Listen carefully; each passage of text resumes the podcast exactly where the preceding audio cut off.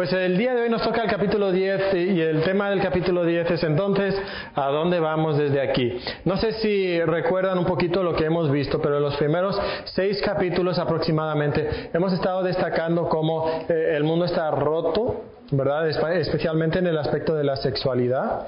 Eh, también hemos hablado mucho de que el sexo es un deseo eh, que nosotros tenemos, pero solamente podemos combatir ese deseo con otro deseo que es superior, porque finalmente el deseo del sexo no te puede dar lo que tú quieres, lo que tú crees que el sexo te puede dar. No te lo va a poder dar, eh, porque el sexo, como Dios lo ha diseñado, tiene un rol, tiene un lugar, es placentero, puede traer cierta satisfacción a nuestra vida, pero no puede llenarnos. Y eso es lo que muchas veces nosotros le pedimos al sexo. Entonces necesitamos otra clase de deseo, eh, que es un deseo que es superior. Y luego en los últimos tres capítulos, 7, 8 y 9, eh, el enfoque más que otra cosa ha sido cómo nosotros hemos, nos, eh, hemos individualizado el sexo lo hemos vuelto hacia nosotros. Y entonces se trata de nosotros, de nuestro placer, de lo que yo quiero, de lo que yo siento. Eso es lo que nosotros eh, frecuentemente hemos hecho con el sexo. Pero no podemos individualizar el sexo, no podemos hacerlo eh, algo propio. Y entonces la pregunta es, ¿a dónde vamos de aquí? ¿A dónde vamos? ¿Cómo vamos a, salir del lugar donde nosotros estamos? Y, piensa un momento en las situaciones que podemos enfrentar. Eh, dentro de las primeras hojas del capítulo, el autor narraba algunas circunstancias. Ahora, eh, no dice que es una circunstancia o una situación real, pero usualmente como él es consejero y ha aconsejado a muchas personas a través de los años, la situación que está ahí es muy real.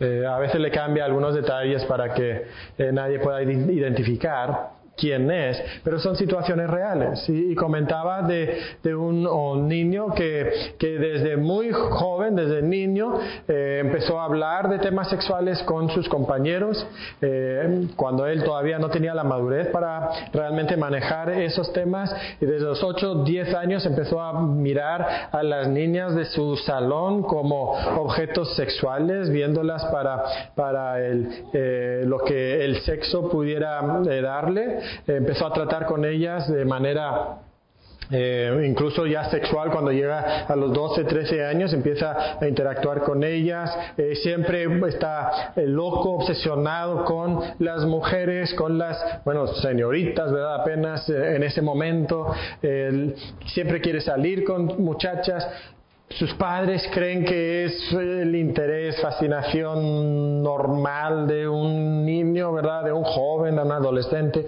pero no saben lo que realmente está pasando en su, su cabeza y él siempre anda buscando salir con las muchachas que están dispuestas a, a, dar, a, soltar en el aspecto sexual. Eh, y entonces llega un momento donde, donde va a una, una universidad secular, en la universidad secular vive una vida pues de típica, ¿no? En las universidades de sexo, de fiestas, y finalmente una eh, señorita le invita a una fiesta. Eh, y él va a la fiesta y ahí en la fiesta se entera que es una fiesta cristiana. ¿Verdad? Y, le hablan de la palabra de Dios, pero la muchacha que le invitó era muy hermosa y él tenía mucho interés en acostarse con ella y entonces sigue yendo a, los, a las fiestas, ¿verdad? Que eran los, las reuniones de jóvenes de, la iglesia eh, por, por conocerla a ella y poco a poco empieza a interesarse eh, el Evangelio llega a, su vida, se convierte. Em, poco después conoce a una de las señoritas del, grupo, de la iglesia, eh, se casa con ella y, él durante todo ese tiempo está luchando con eh, el sexo sabe ahora que es cristiano, sabe que no debería de, estar viviendo así, pero ha tenido tantos años, tanta práctica así, y, entonces eh, a veces tiene momentos de victoria, a veces no tiene momentos de victoria, está, está cayendo, eh, y luego cuando conoce a esta muchacha, él cree que la solución a todos sus problemas va a ser casarse. Porque cuando él se puede casar, entonces puede tener sexo legítimamente. Y entonces se casa con esta muchacha, esta muchacha que, que, no entiende y no sabe con lo que él está lidiando, con lo que está luchando. Y entonces se casa con esta mujer, cuando se casa con esta mujer, pues los primeros meses, quizás primer año, todo va bien, pero como, como todo, la, la, emoción de lo nuevo, del sexo del matrimonio pasa y, él empieza a verse otra vez eh, mirando a mujeres como antes las miraba, empieza a interactuar con ellas como antes interactuaba con, con ellas y, y no ha sido infiel a su esposa todavía, pero, pero él sabe que está a punto de caer. Narra otra situación de una mujer. Eh, esta, como, joven, esta, esta señorita había sido porrista, ¿verdad?, en su, en su escuela eh, y le encantaba la atención que recibía por ser porrista, le, encantaba la atención que los hombres le daban por su cuerpo, eh, entonces cuidaba mucho su cuerpo y usaba su cuerpo para conseguir la atención de, de los muchachos y, y, que ellos quisieran estar con ella. Y entonces ella jugaba con eso, siempre vestía de maneras provocativas, siempre eh, tenía esa manera de mandarle mensaje eh, a, los, a los jóvenes que ella pues pues tenía cierta apertura a ciertas cosas y, jugaba con los hombres a su alrededor, llega a casarse eh, y, es cristiana en todo este tiempo, es cristiana, llega a casarse y, y, pues por un tiempo otra vez como que le baja a ese aspecto de su vida, pero, pero pronto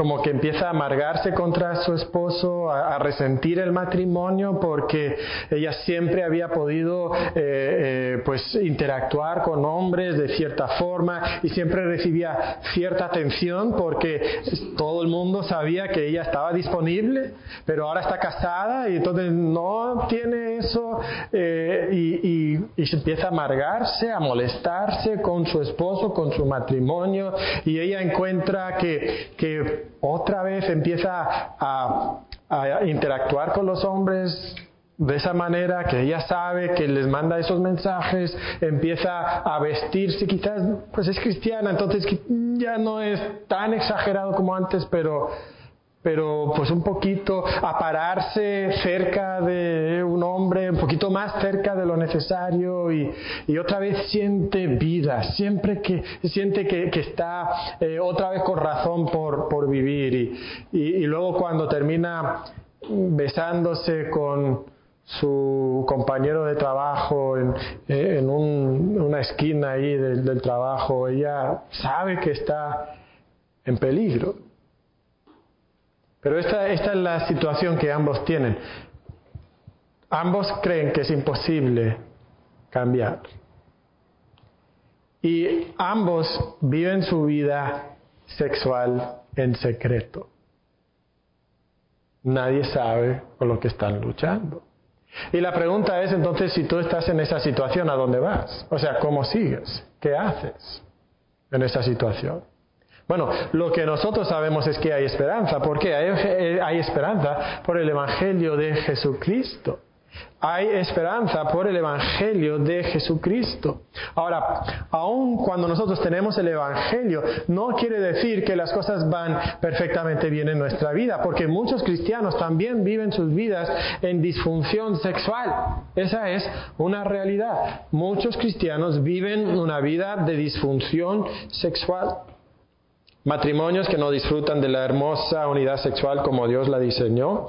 Hombres que viven una doble vida, pues en la casa, en la iglesia, dando cierta cara, pero en otros aspectos de su vida viviendo con pornografía o infidelidad sexual. Solteros cristianos que están sucumbiendo ante tentaciones que ellos saben que, saben que Dios les ha llamado a, resistir. Entonces sea la pornografía, o sean películas incorrectas, o sean noviazgos que, que no agradan a Dios y donde hay demasiado contacto físico, incluso relaciones sexuales. Ellos saben que no deben de vivir así, pero, pero viven vidas de disfunción sexual. Cristianos cuya mente está obsesionada con el sexo y siempre están pensando en el sexo. Pero tristemente, aunque muchos viven esta clase de disfunción sexual, la mayoría de los cristianos viven en secreto y en el silencio. Viven en el secreto y en el silencio por temor. Y este temor puede tener eh, varias manifestaciones y, lo que sigue no viene en la hoja, pero son algunos puntos a considerar. Eh, estos cristianos saben que Jesús murió para perdonarles y librarles del pecado. O lo saben. Si tú le preguntaras en un estudio bíblico, Dios te puede librar del pecado sexual, la respuesta es sí, por supuesto, pero no sienten que ellos pueden ser libres de su pecado sexual. Sienten que esto es algo demasiado fuerte. Sienten que esto es algo tan poderoso. Sienten que su situación es diferente y entonces sienten que no pueden vivir en pureza. E incluso al mirar la cruz vacía de Jesucristo, eso es precisamente lo que sienten. Sienten un vacío que no significa nada para ellos. Y también sienten vergüenza y que no pueden hablar de este tema con otras personas. Es la experiencia de muchos cristianos. Y es triste porque a veces incluso en la iglesia hemos cultivado esa clase de ambiente. O sea, miramos a las personas y oh, las condenamos y las despreciamos. La realidad es que muchos cristianos, yo me atrevería a decir que prácticamente todos los cristianos viven con algún tipo de disfunción sexual. Mencionaremos unos, unos puntos así eh, en un segundo, ¿verdad? Pero el libro nos dice en la página 153, saben que la razón por la cual vino Jesús es la esperanza para vencer el pecado, pero la inmoralidad sexual no es tan solo pecado, ya sabes cómo mentir o engañar, es algo diferente. Es algo privado. Es algo que genera vergüenza. No es algo del que se pueda hablar. Pero nos dice un poquito más adelante, en un mundo que se ha vuelto sexualmente loco, tenemos que dejar de guardar silencio.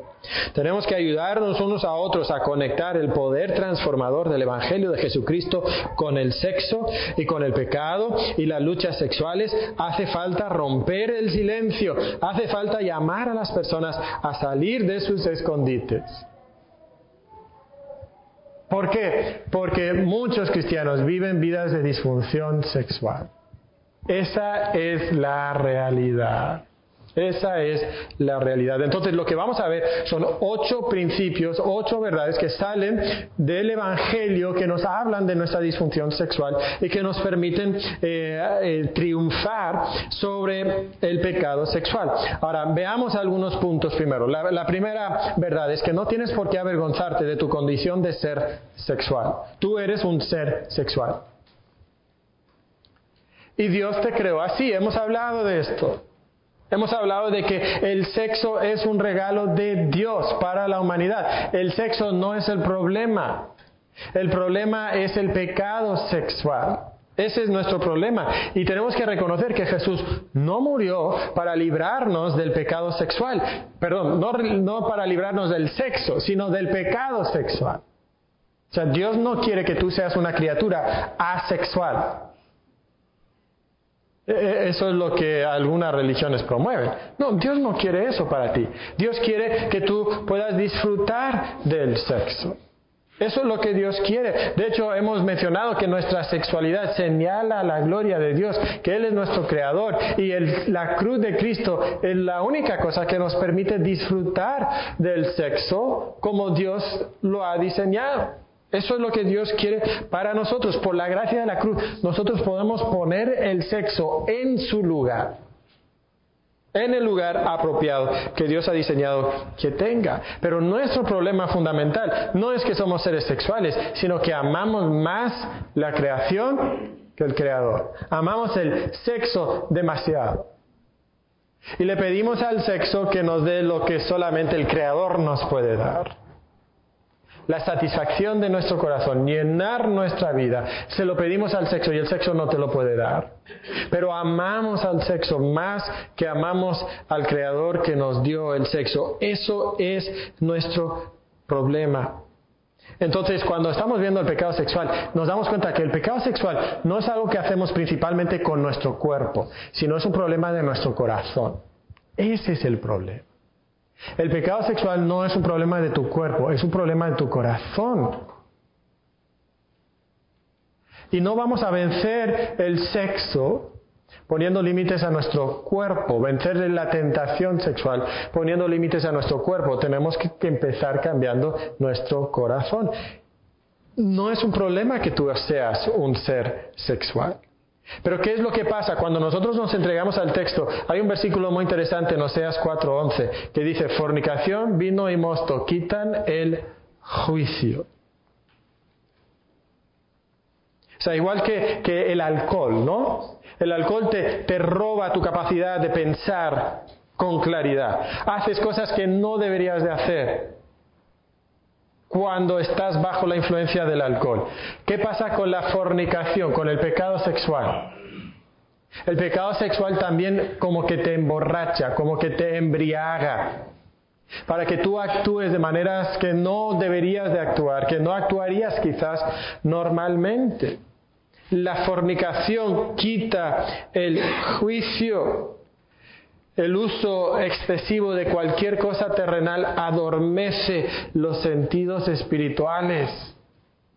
Si tú te entregas a algo terrenal con exceso, te va a robar tu sentido espiritual. Va a pagar, va a anestesiar tu sentido espiritual. esto puede ser muy simple. Puede ser un videojuego. Y tú te entregas al videojuego y cada noche cuando tú llegas a tu casa, tú juegas el videojuego y juegas el videojuego hora tras hora tras hora. Ok, ¿es pecado en el sentido de que como pornografía? No. Pero te entregas al videojuego y eso adormece tu sentido espiritual. O sea, te roba esa posibilidad de sentir y de pensar lo que Dios quiere que tú seas. Cuanto más sensibles somos a cosas terrenales, menos sensibles somos a las cosas espirituales. O sea, es irremediable. Si tú sientes mucho amor por una cosa, eso va a aplacar y apagar tu amor por otra cosa. Eso es normal, eso siempre es así. Eso lo vemos en todos los ámbitos de la vida. Es así. Si tú amas a los tigres, no vas a amar a los rayados, ¿verdad? Si hablas, eh, si, si realmente amas a Pepita, no vas a amar tanto a Juanita, aunque quizás antes amabas a, a, Juanita, ¿verdad? O sea, el amor por una cosa apaga y aplaca los demás amores. Esa es una realidad. Cristo lo dijo, ¿no? En Mateo capítulo 26, eh, versículo 24, dice, ninguno puede servir a dos señores. ¿Por qué?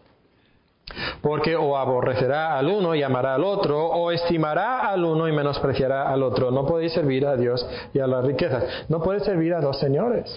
Esa es la realidad. No puedes servir a Cristo y al videojuego. No puedes servir a Cristo y también al trabajo. No puedes servir a Cristo y también al sexo. Porque el amor por una cosa va a aplacar y apagar tu amor por lo demás. Nos dice el libro, amar demasiado las cosas terrenales afecta nuestra percepción de las cosas mejores y endurece el corazón. Mientras estás buscando la vida en la creación, no la buscarás en el Creador. Esa es la realidad. Y muchos de nosotros queremos sentirnos vivos. Y lo que hace que nosotros nos sintamos vida es el sexo.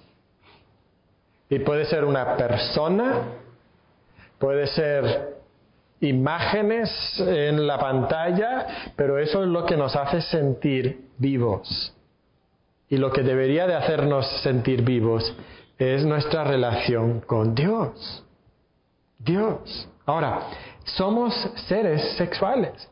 Dios nos ha creado así. No tenemos por qué como que, avergonzarnos por esa parte. Pero tampoco tenemos por qué negar que somos pecadores. No tienes que negar que eres pecador. ¿Sabes? Una de las cosas que prolonga nuestra lucha con el pecado sexual es que no queremos reconocer que luchamos sexualmente. Ese es uno de los primeros puntos en nuestra lucha sexual. Negamos la lucha ante los demás y probablemente en nuestra propia mente también. Yo estoy bien. Yo no necesito ayuda. Y muchas veces nosotros queremos negar esa condición de lucha. Pero Dios quiere y por medio del Evangelio nosotros podemos sacar a la luz estos problemas y estas luchas sexuales que nosotros tenemos. La gracia de la cruz de Jesucristo significa que ya no tenemos por qué negar la realidad. ¿Qué pasa con el sexo? Ah, queremos dar la impresión que todo está bajo control. Pero sabes, por medio de la gracia de la cruz tú no tienes que negar tu realidad, no tienes que esforzarte por que los demás piensen que tú eres mejor de lo que tú eres. No tienes que esforzarte para que Dios te acepte. ¿Por qué? Porque por la gracia de Cristo Dios te acepta. O sea, por la obra de Cristo. La gracia significa entonces que no tenemos por qué temer lo que se pueda descubrir sobre nosotros, porque sea lo que sea, ya ha sido plenamente cubierto por la sangre de Cristo. ¿Sabes? Como cristiano nos hace falta captar esta verdad. Porque los cristianos tristemente a veces somos las personas más juiciosas, más juzgonas, más criticonas. Y nos gusta señalar a los demás. Cuando nosotros hemos recibido gracia de Dios y deberíamos de entender que es la sangre de Cristo que ha cubierto todo ese pecado. Entonces una persona está luchando con el pecado, ¿qué debería de encontrar en nosotros? Gracia. Eh, esto no es tolerancia, no es lo mismo la tolerancia y la gracia. O sea, Dios no dice, ah, yo te acepto por gracia, haz lo que te da la gana. No, Cristo te dice, ¿te acuerdas? Sí, yo te perdono, ve y no peques, no peques más. Eso es lo que Dios quiere de cada uno de nosotros. Sí hay perdón en Cristo, Dios quiere transformarnos, pero hay perdón, ese es el punto. No tienes por qué avergonzarte de esto. O sea, no tienes por qué esconder esto. No, no es algo que, que, eh, que tú tengas que, que impedir, que todas las personas conozcan. Podemos ser honestos, podemos ser sinceros. ¿Sabes? Si tú niegas tu problema, nunca vas a cambiar. Si tú rehusas aceptar tu problema, no vas a cambiar. El cambio comienza cuando? Cuando reconoces tu problema. Y eso es algo muy interesante, porque cuando pensamos en el pecado sexual, es una bendición para nosotros reconocer que la Biblia nunca presenta el pecado sexual como de una naturaleza distinta al de otros pecados. No, es la misma naturaleza. Piensa la Biblia, en las listas de pecados, ¿dónde está el pecado sexual? Pues ahí está, en la misma lista con el chisme, con la borrachera, con la mentira, con el enojo, ahí está el pecado sexual. El pecado sexual no es diferente. Ahora, a veces tiene eh, consecuencias diferentes, a veces nos afecta de ciertas maneras un poquito diferentes, pero la mentira te afecta de una forma diferente al alcoholismo, que te afecta de una manera diferente al chisme, que te afecta de una manera diferente a la ira. O sea, cada pecado tiene sus diferentes eh, consecuencias en nuestra vida, pero en esencia el pecado es pecado. El pecado sexual es pecado, igual que todo pecado. Y eso nos da esperanza. ¿Sabes? Una de las mentiras más eficaces de Satanás en esta lucha es decirte que el pecado sexual es diferente a los demás. Lo que él quiere que tú pienses es que la gracia de la cruz de Cristo no es suficiente para el pecado sexual. Y esa es una de las más viles mentiras de Satanás. Esa es una realidad. Ahora, sí es verdad, pecado sexual puede controlarnos y dominarnos y puede afectarnos de maneras muy profundas, pero otros pecados también. Satanás te dice es diferente, Dios te dice es pecado, es pecado. Ahora, número tres, no tienes por qué negar la condición caída del mundo que te rodea. No tienes por qué negar la condición caída del mundo que te rodea. Y este es otro punto, va un poquito relacionado con el anterior. No hace falta que actúes como si la vida fuera fácil y tus luchas fueran pocas. A veces por nuestra vergüenza o nuestro orgullo personal, ¿verdad? Queremos dar la idea de que, bueno, yo no batallo con eso. Es una mentira. Todos batallamos en este aspecto de la vida de alguna forma u otra. Algunos batallan con amar el sexo tanto que lo buscan de formas ilegítimas. Otras personas no buscan el sexo ilegítimo, pero aman el sexo demasiado, el sexo legítimo lo aman demasiado. Están en una, eh, desproporción con su vida eh, matrimonial. Otros batallan simplemente porque no les agrada el sexo y no quieren tener sexo. Y esto afecta a su vida matrimonial.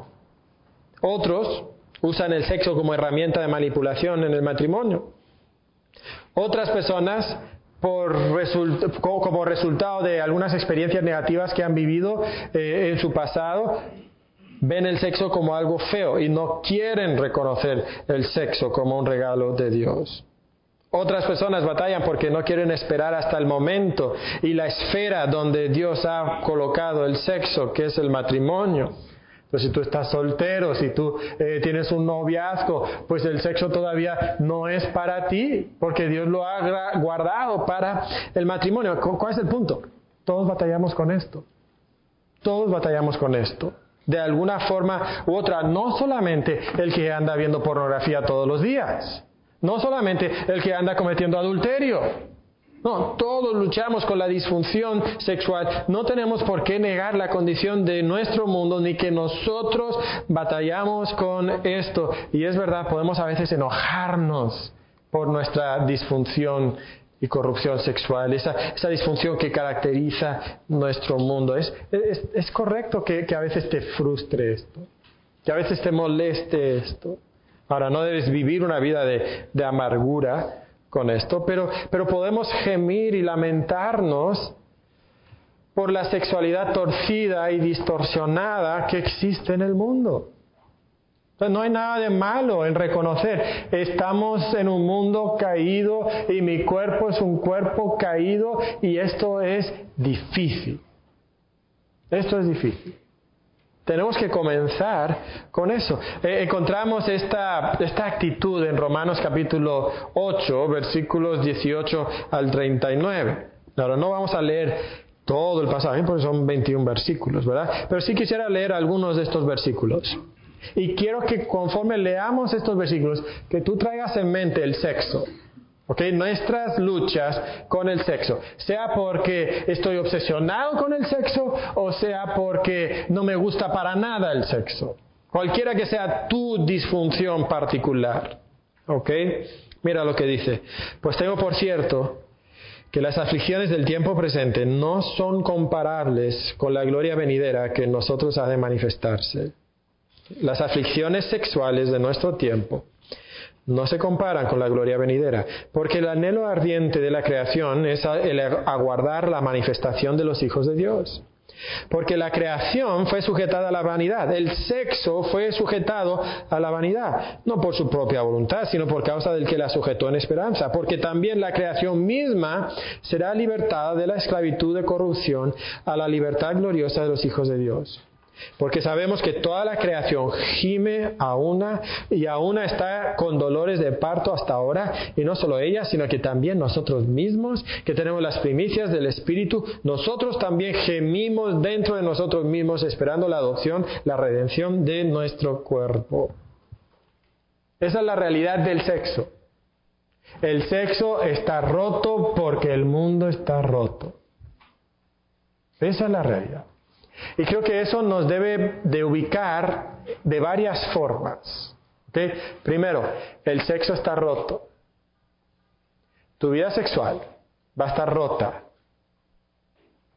De alguna forma. O sea, el sexo no va a ser perfecto. El sexo no te va a hacer feliz. El sexo no te va a llenar. Punto. ¿Por qué? Porque vivimos en un mundo quebrantado.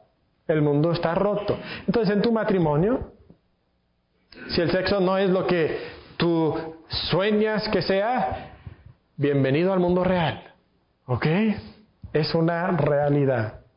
Así es. Ahora, ¿podemos mejorar en nuestra vida sexual? ¿Debemos de, de, esforzarnos en esta área? Por supuesto que sí. Pero el mundo está roto. Pero aunque gemimos delante de nosotros. Mira lo que dice, esperamos la adopción, la redención de nuestro cuerpo. Este quebrantamiento va a tener solución, porque en esperanza Fuimos salvos. Pero la esperanza que se ve no es esperanza porque lo que alguno ve hay que esperarlo. Pero si esperamos lo que no vemos, con paciencia lo aguardamos. Ahora, noten los siguientes versículos y piénsalo en el contexto de tu vida sexual. Y de igual manera el Espíritu nos ayuda en nuestra debilidad sexual. El Espíritu te ayuda, cualquiera que sea tu disfunción. Pues, ¿qué hemos de pedir como conviene? No lo sabemos. Pero el Espíritu mismo intercede por nosotros con gemidos indecibles. Hermano, ¿quiere decir que yo puedo orar acerca de mi vida sexual? ¿De mi disfunción sexual en mi matrimonio? Sí. Y el Espíritu te va a ayudar. ¿Por qué? Porque Dios te dio un buen don. Dios te dio un buen don y es la vida sexual. Y Él quiere que tu matrimonio lo disfrute. Pero el mundo quebrantado está difícil, pero tienes el Espíritu de Dios que te ayude. Pero, pero puedo orar acerca de mi vida sexual, acerca de la pureza, para que ya no vea pornografía y para que ya no caiga en fornicación. Sí, por supuesto puedes orar por eso. Y tu cuerpo está roto y quiere el sexo ilegítimo, pero, pero ¿sabes qué? El Espíritu te ayuda. Tú puedes orar y el Espíritu te va a ayudar. Nos dice el versículo 28, y sabemos que a los que aman a Dios, todas las cosas, incluyendo la disfunción sexual que vivimos, nos ayudan a bien. Otra vez, Dios no quiere que tú vivas en disfunción sexual. O sea, Dios no quiere, quiere que tú digas, ah, pues el mundo está roto, mi matrimonio está roto, entonces no pasa nada si yo cometo adulterio. No. Dios está usando la disfunción sexual para perfeccionarte, para llevarte a sus propósitos. Versículo 28, la segunda parte, esto es a los que conforme a su propósito son llamados, porque a los que antes conoció también los predestinó para que fuesen hechos conformes a la imagen de su Hijo. Ese es el propósito de Dios en tu disfunción sexual. Dios está llevando a cabo un propósito y es perfeccionarte a la imagen de Jesucristo y tus luchas sexuales son parte de eso. Y sabes, la fe bíblica nunca te pide que niegues la realidad. La sinceridad sobre las luchas interiores y las tentaciones externas es necesaria para vivir en pureza sexual. Tú tienes que aceptar tu disfunción sexual. Tú tienes que reconocerlo. Ese es el primer paso para que nosotros podamos vivir en victoria. Pero hay otra cosa que es muy importante, es que no tienes que esconderte con culpa y temor. Piensa en Adán y Eva. ¿Qué fue lo que hicieron cuando ellos pecaron? Esconderse, ¿verdad? Se escondieron de Dios. Dios los había creado para vivir una vida de, de intimidad, de relación, de comunión con Dios. Y esa comunión debía de transformarlos a la imagen de Dios. Pero ¿qué hicieron ellos cuando pecaron? Se escondieron. ¿Qué es lo que hacemos nosotros cuando pecamos? Lo escondemos.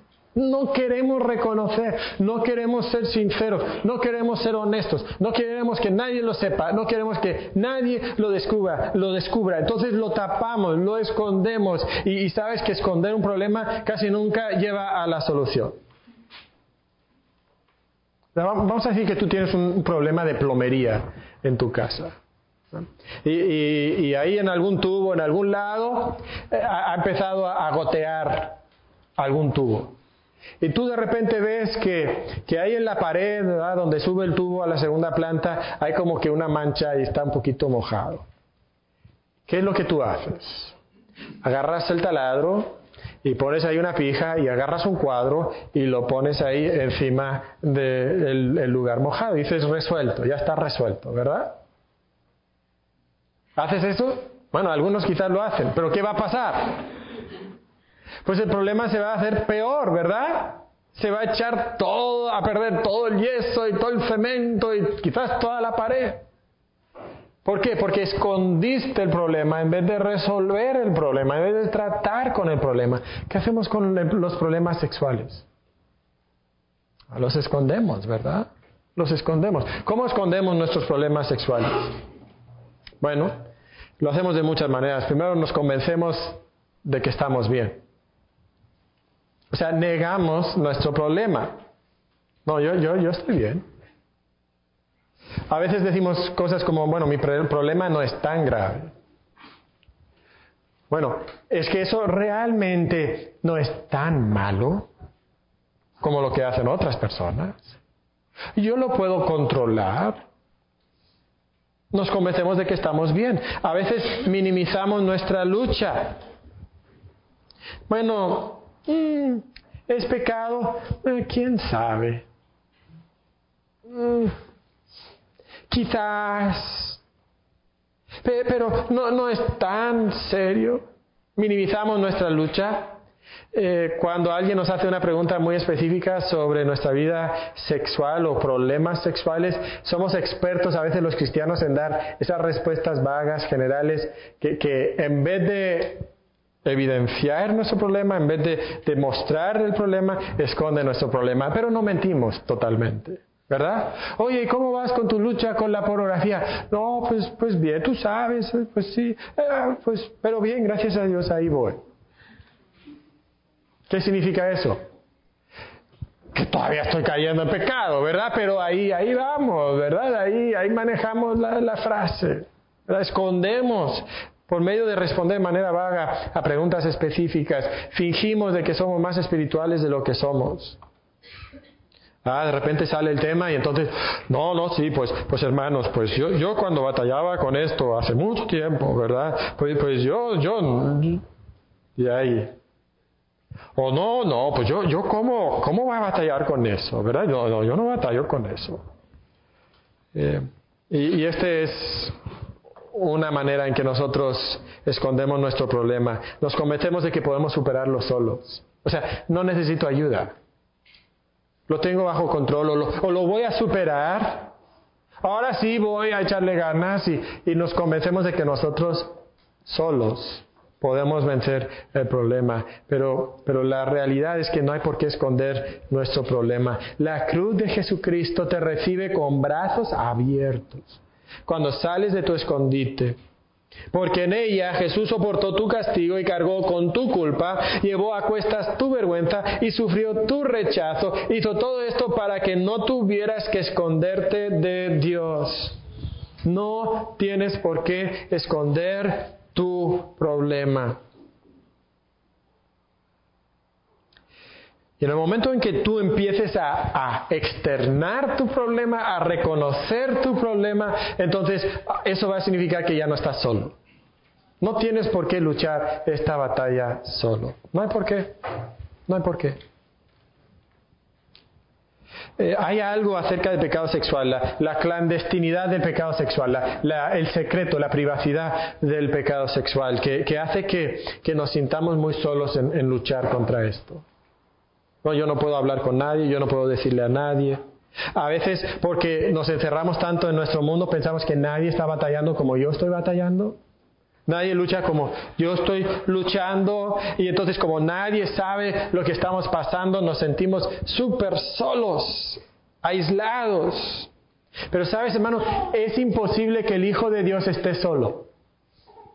Es imposible que el Hijo de Dios esté solo. Ahora, puede que te sientas solo, pero no estás solo. No estás solo. ¿Por qué? Porque tú tienes la presencia de Dios. Siempre tienes la presencia de Dios contigo. En cualquier batalla que tú enfrentas, la esperanza más grande que tú tienes es la presencia de Dios. Si tú eres hijo de Dios, el Espíritu de Dios está morando en ti. Y entonces tú puedes vivir en victoria. Tú tienes la ayuda de Dios en tu vida en, cualquier batalla. Es interesante cuando vemos a través de las escrituras que el pueblo de Dios estaba enfrentando situaciones difíciles, retos. Quizás una de las frases más comunes en el Antiguo Testamento es yo estoy contigo. O sea, ese, ese es el consuelo que Dios nos da. Él está con nosotros. Tú estás pecando sexualmente, estás luchando con pecado sexual, Dios está contigo, no estás solo, no estás solo. Estos pasajes no los vamos a leer por cuestión de tiempo, pero tenemos a, Moisés, el zarza ardiente, va a ir a, Egipto para luchar contra el faraón mismo, Dios está contigo. Josué, acaba de morir Moisés y va a entrar a la tierra prometida, un reto enorme. yo estaré contigo. Así dice. Gedeón, que tiene que luchar contra los madianitas, con sus cientos de miles de soldados, con sus 300 soldaditos.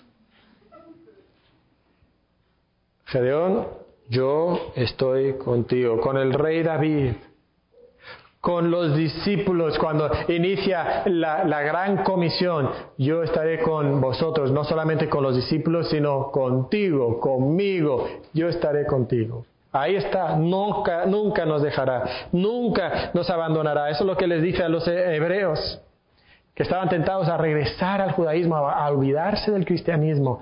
Dios está contigo. Tienes la presencia de Dios. Esa es tu esperanza. Pero no solamente Dios está contigo, pero también tus hermanos en Cristo están contigo. Tus hermanos en Cristo están contigo. Siempre tienes a tus hermanos en Cristo. En Efesios 4:16 nos habla de que somos un cuerpo y que todos los miembros del cuerpo se ayudan mutuamente. Y ese es el diseño que Dios ha, ha, dado a la iglesia. Sabes, Dios nunca ha diseñado que tú luches solo. De hecho, me encantó esta frase en el libro. La pureza sexual es un pro proyecto comunitario. Que estos... ¿Qué? La pureza sexual es un proyecto comunitario. ¿Qué nos está diciendo el autor? No se puede hacer solo. Ahora, nosotros hablamos del sexo cuándo? Pues cuando dieron una sesión en la iglesia acerca del sexo, ¿verdad? Y todo el mundo sentía vergüenza y todos miraban para abajo, ¿verdad? Y, y, luego de vez en cuando tiene una sesión donde dividen a los hombres de las mujeres, ¿verdad? Y, se hablan de algunos de estos temas y, y ya. Pero la pureza sexual es un proyecto comunitario. Necesitamos nuestros hermanos en Cristo que nos pueden eh, redarguir cuando vamos mal, que nos pueden animar cuando estamos desanimados, que nos pueden proteger, que pueden caminar el camino con nosotros. Necesitamos esto, necesitamos abrirnos, necesitamos compartir con otras personas la lucha que nosotros estamos teniendo. Es virtualmente imposible que una persona viva en pureza sexual solo. Más en nuestro mundo que en cualquier otro tiempo. Porque anteriormente, si tú querías caer en el pecado sexual involucraba prácticamente ir a un lado, involucrar a otras personas eh, físicas. O sea, en, en la historia, ¿no? O sea, tenías que ir con una prostituta. Ya no. pasa el tiempo y, llega la impresión y, las fotos a color y, entonces las revistas, pero, pero las revistas pues tenías que comprarla en algún lado o robársela a alguien más. Eh, había cierto peligro que te descubrieran, pero ya no. Porque ahora cada uno de nosotros en la privacidad de nuestra recámara, de nuestro baño, de nuestro secreto, podemos tener acceso a todo en nuestro celular. Es prácticamente imposible que una persona viva en pureza sexual solo. Esa es la realidad. Esa es la realidad. hermanos, nosotros necesitamos perder el miedo de hablar de estos temas. Tenemos que, que perder la vergüenza. Y tenemos que estar dispuestos a ser sinceros y honestos con nosotros mismos y con nuestros hermanos en Cristo y decir, yo lucho con tentación sexual. Yo lucho con disfunción sexual. Yo estoy luchando con mis pensamientos. Yo batallo con esto, con lo otro. Necesitamos estar dispuestos a hacerlo. Y sabes lo que vas a encontrar probablemente si tú te acercas con alguien y le dices eso, va a decir, ¡Oh! yo también. Es la realidad. Es la realidad. Quizás tu lucha es un poquito diferente a la de otra persona, pero es la realidad. Hermanos, Dios nos ha puesto una herramienta increíble y está sentado a tu lado probablemente. Y a veces esa herramienta va a venir y te va a dar un tallón, ¿verdad? Porque necesitas que alguien te dé un tallón, te va a decir, mira, estás mal. Y no te va a gustar, pero es lo que tú ocupas. Y a veces va a venir y te va a recoger porque estás tumbado y te va a decir, vamos, podemos seguir adelante. Vamos, necesitamos esta clase de relaciones en la iglesia. Y esta clase de relaciones va a reflejar el amor que Dios tiene para nosotros. ¿Cómo es el amor que Dios tiene para nosotros? Es un amor paciente. Es un amor paciente. Eh, creo que muchos de nosotros en este aspecto sabemos lo malo que somos, cómo somos rebeldes en contra de Dios, cómo hemos sido arrogantes en contra de Dios, que hemos resistido su voluntad, hemos desobedecido vez tras vez tras vez, y entonces podemos empezar a dudar si Dios todavía nos ama porque somos tan malos. Y sabes que el amor de Dios es paciente, el amor de Dios es tuyo, para siempre. Y es tuyo para siempre. No porque tú eres fiel, sino porque Él es fiel. O sea, la fidelidad no es tuya, la fidelidad es suya. Eso es lo que te hace, eh, que te garantiza el amor de Dios. No porque es que yo llevo una semana o tres semanas o, tres meses sin ver pornografía o sin cometer adulterio. Entonces Dios me ama. No, Dios no te ama por tu fidelidad, te ama por su fidelidad. Y sabes, muchos de nosotros pensamos que Dios nos ama si yo, si yo me porto bien. ¿Y sabes lo que eso produce? Si tú crees que el amor de Dios está en juego cuando tú caes en pecado, entonces eso te va a quitar el deseo de ir a Él. No vas a querer correr a Él cuando fracasas. No. En un pasaje que vamos a ver en unas pocas semanas, en 1 Juan 4, 17 y 18 dice, en esto se ha perfeccionado el amor en nosotros, para que tengamos confianza en el día del juicio, pues como Él es, así no somos nosotros en este mundo. Y luego mira el versículo 18, o escucha el versículo 18, en el amor no hay temor, sino que el perfecto amor echa fuera el temor, porque el temor lleva en sí castigo, de donde el que teme no ha sido perfeccionado en amor. O sea, si tú todavía estás viviendo una vida donde tú temes acercarte a Dios por tu pecado, donde tu pecado te hace alejarte de Dios y tú intentas otra vez portarte bien por unos días para que Dios te ame, eso significa que tu amor es muy inmaduro. Porque la persona madura entiende lo que hemos dicho en el primer inciso. El amor de Dios es tuyo y es tuyo para siempre porque Dios es fiel, no porque tú eres fiel. Y entonces cuando tú caes en pecado sexual, no te alejas de Dios, sino corres a Dios. Y abres tu corazón y le abres ese, ese mugrero que es tu corazón y se lo muestras a Dios. Y Él te perdona, porque así es Dios. Entonces en la lucha por la pureza, tu esperanza final nunca es tu amor por Él, sino su amor por ti. Esa es tu esperanza. Dios quiere que tú vivas en pureza sexual.